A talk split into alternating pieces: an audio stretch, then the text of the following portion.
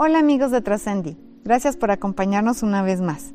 Esta ocasión charlaremos con Javier Velasco, escritor consagrado mexicano, premio Alfaguara por su novela Diablo Guardián, que fue llevado también una serie en Amazon. Ustedes lo ubican, también ha tenido otras publicaciones como La Edad de la Punzada. Los invitamos a que nos acompañen. Hola Iris, ¿cómo estás? Bien, gracias. Oye, pues estaba yo eh, enumerando algunas de tus, de tus novelas, Diablo Guardián, Este que ves, eh, La Edad de la Punzada, estas dos biográficas, ¿verdad? Y, sí. y, nuestro, eh, y nuestro epistolario, Entrega Incesanta, que lo disfruté enormemente. Cartas hermosas, muy emotivas, que de verdad, amigos, se los recomiendo mucho. Y ahora sabemos que estás estrenando el libro, Javier, El último en morir. Cuéntanos, ¿cómo te sentiste con esta novela en este tiempo difícil? Pues mira, para mí el tiempo difícil empezó antes. Yo tenía una novela a medio hacer, 250 páginas, atorada, seriamente atorada, y un día decidí que la iba a dejar esperando, que iba a votar todo y me iba a sentar a hacer una suerte de memoria de mi oficio. Eh, yo en ese momento no, no, acababa de saber qué iba a hacer. De hecho, eh, me di cuenta que quería hacerla en dos tiempos. Uno en el cual estoy en 2019-2020, hablando aquí en este lugar, en mi jardín. Y otra otro, otro, otro, tiempo en el que estoy a los 20 años, en el momento en que muere mi abuela, y digo, se la voy a hacer buena. Le dije que iba a ser novelista y voy a ser novelista. Y de ahí pues es todo un largo camino de fracasos. Y como te digo, yo en ese momento, como fue una decisión arrebatada, la de sentarme a escribir esta novela, eh, empecé sin saber ni por dónde iba a ir ni qué iba a pasar, pero eso sí, me planteé una disciplina muy estricta para escribirla. Sí, una disciplina por primera vez, ¿será o no? Pues digamos que fue la, la, disciplina más seria y más estricta que me había planteado. Me he planteado otras que no siempre me han salido, pero aquí quería hablar de cómo escribir un libro, cómo escribo un libro, en qué creo, en qué no, qué funciona, qué no. Entonces, una de las primeras cosas que me dije es, llevo mucho tiempo diciendo que la inspiración no existe, no existe como una fuente divina. Yo no puedo sentarme a esperar la inspiración, yo tengo un oficio y tengo que desempeñarlo de cualquier manera, y tengo que cumplir mi cuota de escritura de cualquier manera. Entonces yo quería probar eso y lo fui probando día con día. Entonces fue muy emocionante porque al, al, propio tiempo que estaba contando una historia, contaba la historia de esa historia y hacía un poco, renovaba completamente mi forma de escribir porque me estaba ciñendo a pues estándares, me, me estaba poniendo cosas que nunca antes me había puesto, ¿sí? Entonces eh, yo dije, quiero ser un escritor menos malo cuando termine este libro. sí, y te, y te salió maravilloso. ¿Cuándo se acabó El Secreto? Porque este es un libro secreto. Ah, pues es que imagínate, cuando decides hacer una cosa de esas, pues yo cómo le voy a decir a mi esposa, ¿te acuerdas de la novela que estaba haciendo? Ah, pues la voy a parar porque voy a hacer otra. No, me, me daba vergüenza y al mismo tiempo, yo cuando era niño siempre lo hacía, casi todo lo hacía en secreto, como buen hijo único. Estaba lleno de secretos. Y uno de esos secretos era la escritura, que siempre escribí en secreto de los profesores, de mis padres, nadie sabía que yo hacía eso. Y parte del placer era esa travesura, esa fechoría de hacerlo y que nadie supiera. Nadie se debe enterar, eso. Y esta vez quise hacerlo así, dije, sí, no quiero que nadie se entere. Este va a ser mi capricho, porque cuando se enteren, mi manager y mi esposa, ya esto va a ser hecho consumado y ni modo. Eh, una vez que mi, mi, mujer iba a tomar un avión, como a los dos meses, cerca de los dos meses de trabajar todos los días, dije, ¿qué tal que me muero, se muere y ya no se lo dije? No, ahí entraron las supersticiones, que por más que diga que no tengo, pues sí las tengo. Entonces le conté, pues fíjate que estoy haciendo esto.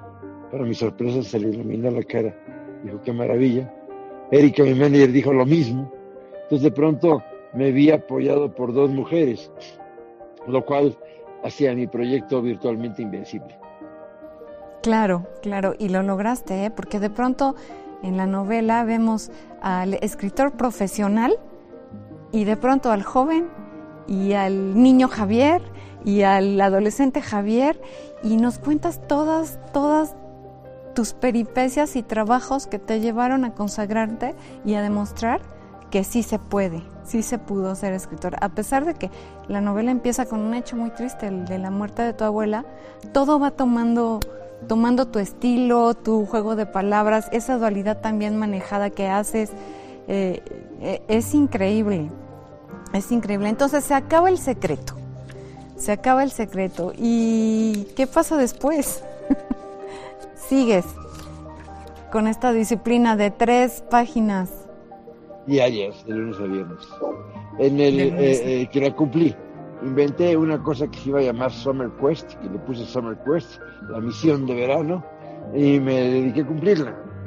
Eh, eh, insisto, porque quería, yo necesitaba renovar mi fe en mí como novelista.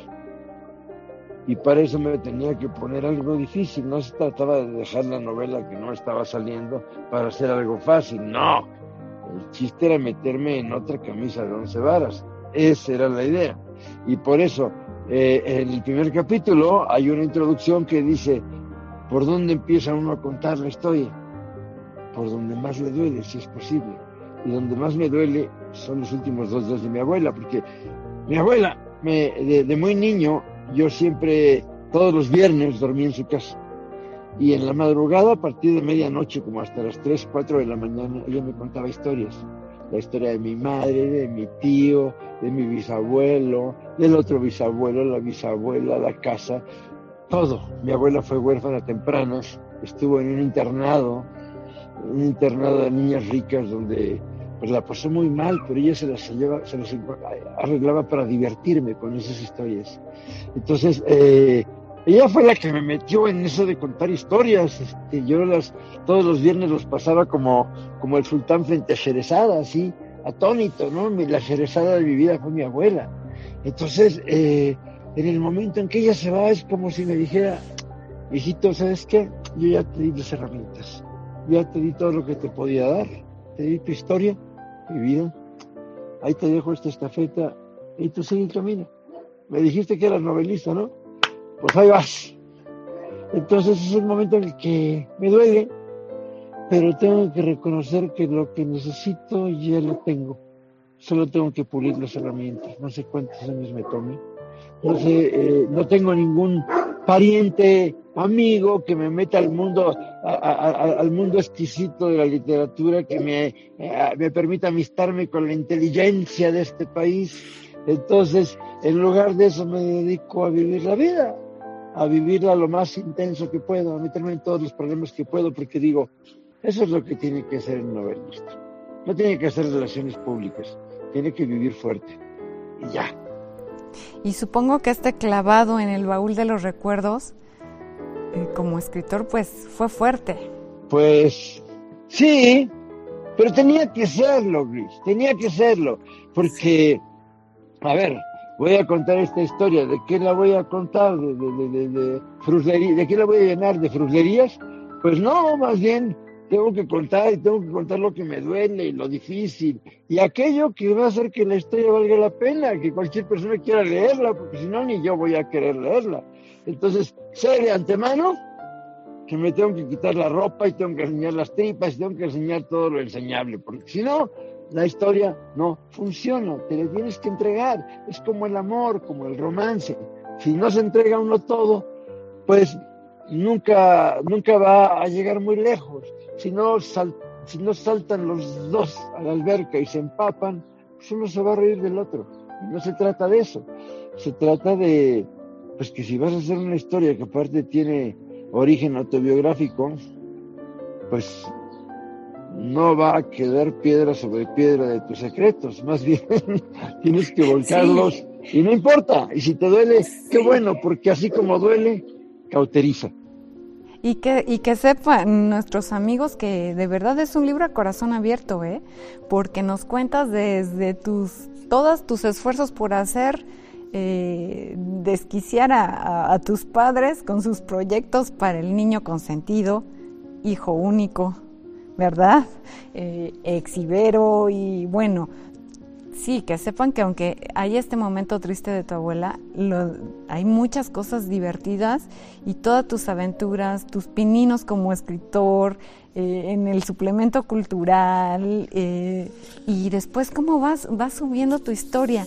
Y esta dualidad de, pronto nos estás contando que García Márquez algo y de pronto estoy en el jardín, veo pasar a Adriana. Eso es maravilloso, me encantó, disfruté mucho esa lectura, esa dualidad que haces del escritor eh, ahora al pasado. Me gustaba la idea de saltar a un narrador objetivo que fuera yo mismo y que viera para atrás y de alguna manera con esas eh, dos imágenes, el de ahora y el que tenía 20 años, te hagas una imagen de, de, quién te lo está contando y de, y de cómo es para mí la escritura, porque hay muchas cosas que yo entonces creía de cómo era la vida de un escritor y otras que descubrí que eran la verdad cuando ya empecé a vivir así. Y hay una gran distancia. Uno mistifica las cosas y se imagina que todo va a ser de cierta manera. Mira, te voy a dar un ejemplo. Esto no lo puse en el libro. Esa noche que conocí a García Márquez, él y Carlos Fuentes estaban hablando de los premios literarios, porque él había ganado uno. Entonces, me dicen, oye, pero tú no has pensado en otro premio. Entonces dije, bueno, lo que pasa es que ese premio no me llama la atención, porque supe que Muchos de los ejemplares no se venden al público, sino que los compran empresas como bancos y los reparten entre sus cuentavientes y cosas así. Y la verdad, pues a mí me da ilusión que la gente compre los libros, no que se los dé un banco. Entonces García Márquez me mira así con cara entre, entre sorna y ternura y le dice a Fuentes, mira, un puro, todavía quedan. y los dos soltaron una carcajada estruendosa. Y yo me acuerdo que me quedé pensando, dije, seré tan ñoño. Y pues claro que era ñoño, pasaron los años y digo, si ahorita me dices, oye, que mira que el banco va a comprar 10 mil ejemplares, oye, qué bien, felicidades. Pero en esa época me parecía un sacrilegio y no me daba cuenta que los escritores a los que yo más admiraba pues lo veían como una cosa normal. Pero claro, los toros se ven muy diferentes desde la barrera. Sí, por supuesto. Sí, bueno, em, ¿qué significó para ti este año no ver a tus lectores? No me hice cargo de eso bien claramente, sino hasta que presenté esta novela. Y el colmo, cuando fue lo de la FIL de Guadalajara. Hablar ante el público que FIL de Guadalajara, hablar de la FIL de Guadalajara y no tener la recompensa, después sentarme dos, tres horas, no sé cuántas, hablar con los lectores y platicar y reírme y desperezarme. ¡Ay! Lo, lo, sentí feo, me, me, dolió en el ánimo. Fue así como, ¡ah! Había eludido con bastante éxito las, eh, las vicisitudes de la cuarentena, pero esta me dolió. Porque eh, es que sabes qué haces la novela, escribes la novela y te retroalimentas. Hay algo de ti que vive de asomarte al otro lado donde están los lectores y que te digan lo que sea, algo. Saber que la pelota regresa, pero ver que nada más se fue y no ver cómo regresa, eh, no deja de ser triste. Sí, pero además tú tienes una cercanía con ello, eso de pones una silla en tus firmas de libros y platicas y todos los lectores, yo lo he visto, he sido testigo, esperan eso, a contarte de sus lecturas, pero también a contarte de su vida. Eso es, es muy entrañable de tu parte. Es que mira, es gente que no solo aceptó, sino se entusiasmó jugando tu juego. Y tanto se ha entusiasmado que tiene la paciencia de pararse en una fila y espera hablar contigo. Entonces, por favor, o sea, ven, siéntate conmigo y cuéntame lo que se te dé la gana. Es decir, cuando uno lee un autor que le convence, uno siente que se amista un poco con ese autor, aunque nunca lo vaya a ver. Como que de alguna manera entendiste cómo funcionaba una parte importante de su cerebro y eso te hace un poco su secuaz. Entonces, que yo recuerdo, pues yo seguí muchos escritores, yo tengo varios libros autografiados, tengo mi libro firmado por Octavio Paz y atesoro las pocas palabras que intercambié con, con Octavio Paz. Y de la misma manera, pues con varios autores pude hablar y con cada uno aprendí cosas o, encontré cosas que para mí eran importantes. Entonces, la posibilidad de poder hablar con mis lectores, de que ellos me alimenten y que yo también pues les pueda dar algo y podamos platicar uno un minuto, un minuto y medio. A mí me encanta porque es un poco darle cuerpo a esa ilusión tan linda de que el autor y, su lectora, el lector, se conocen, ¿no? Y, de alguna manera nos conocemos, por lo menos de alguna manera podemos hacer una pausa en la vida y decir, les voy, y seguir adelante. Sí, sí, y ellos lo esperan también. Te aseguro que también te extrañaron. porque esperan mucho tiempo para platicar contigo. Y firmar el libro sí, pero más que nada platicar contigo, a eso los has acostumbrado y, ellos esperan ese momento también. Querida, yo lo espero desde que empieza a hacer el libro. claro que sí, claro que sí. Oye, como dice mi papá, ¿por qué con tamal me pagas teniendo bizcochería? Es lo que le digo al 2020, eh, Oye, ¿y ahí donde, donde estás sentado ahora es donde escribes? Sí. Sí. Sí, exactamente aquí. En las libretas naranjas. Eh, bueno, esas ya se acabaron, no sé qué colores. Ya se acabaron. Muy bien, Javier. Eh, sí, aquí es donde, aquí es donde, donde trabajo. ¿Dónde trabajas? Qué belleza. Fíjate que yo, pues he leído algunos de tus anteriores libros, novelas y el epistolario, y yo sentí un, Javier muy pleno ahora, muy pleno. No puedo decir maduro porque sé que llevas un niño Javier dentro y un joven Javier dentro y un aventurero, porque te encanta la aventura. Pero sí, sí te sentí muy pleno. La verdad, nunca había escrito un libro en primera persona, en presente. Nunca había hecho eso. Y fue muy divertido. Sí, y los dos libros autobiográficos que había hecho eran en presente, pero en presente de época, ¿no? no, no ahora mismo. Nunca había escrito en un libro sobre el ahora mismo. Y eso, no sé, me dio mucha libertad, mucho desenfado. Eh, eh, eh, sí, me sentí muy yo, muy libre, hice todo lo que se me pegó la gana y, así avanzó el libro. Entonces fue una experiencia, fue todo un viaje. De hecho, llegó la pandemia y yo, ah, pues aquí está Jerónimo, Llegó la pandemia y, y, realmente yo no, no, no, no salí de mi monomanía porque estaba encerrado terminando este libro. Entonces para mí fue como una enorme aventura. Terminé por ahí de julio, todavía seguí corrigiendo. Te digo, aparte esto me involucra mucho, esto es un libro, sí, y es un personaje, pero el que habla en presente, en primera persona, soy yo. Y, me estoy, y hablo de mi mujer, y hablo de esto, y hablo de, la vida en general, de cómo va pasando frente a mí mientras hago el libro. Es una experiencia muy rara. Mira, hay una película que me gusta mucho, que se llama La Noche Americana, de François Truffaut, y que trata de cómo se filma la película, una película sobre la película.